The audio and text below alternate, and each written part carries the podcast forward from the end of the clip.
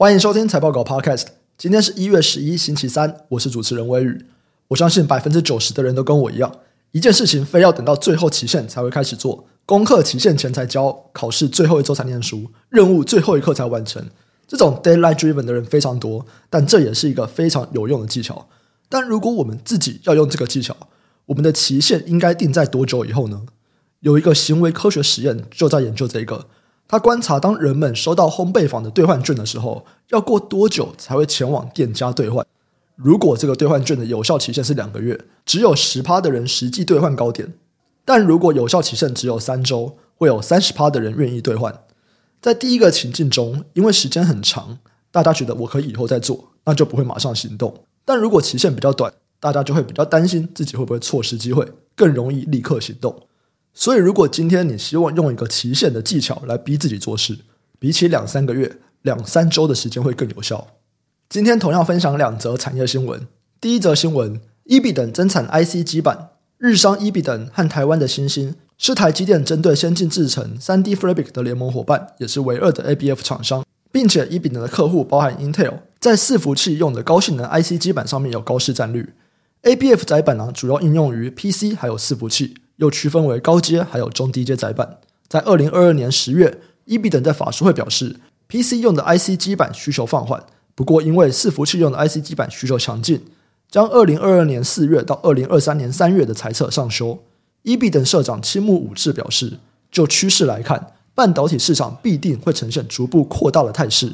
台湾、中国、马来西亚厂商都在大举投资，二零二四到二零二五年，各家厂商都会有一定程度的产能。一月六号，日经新闻报道，EBIDEN 增产 IC 基板，对新厂的投资额将达到两千五百亿日元。就单一的工厂投资金额来看，这是史上最大的规模。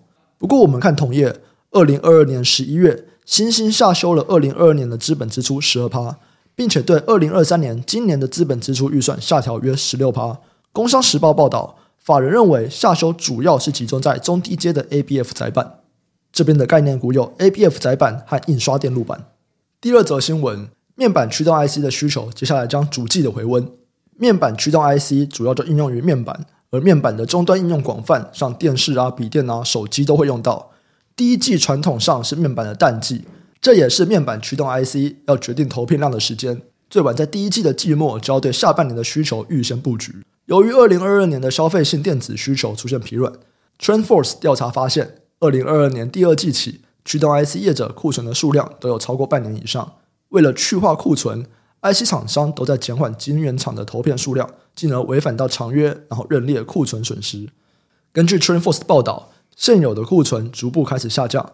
虽然去化速度不如预期，但二零二二年底的需求回补，像是节庆啊，都有助于库存去化。预期在二零二三年第一季，库存水位会逐渐进入到健康的水准。接下来，随着面板的价格落底，二零二三年面板市场将逐季回温，特别是进入到第三季的传统旺季，预期面板需求会显著提升，将带动面板驱动 IC 的需求回温。驱动 IC 交期长则三个月，而晶圆代工产能有没有释出，客户端有没有明确表示未来的需求量，这些原因都会使面板驱动 IC 在需要拉货的时间出现紧张或短缺的情况。这边的概念股有面板驱动 IC，还有平面显示器。以上新闻相关资讯和相关概念股的清单，我们都有列在网站上。点选资讯栏财报狗新闻连接，你都可以看到。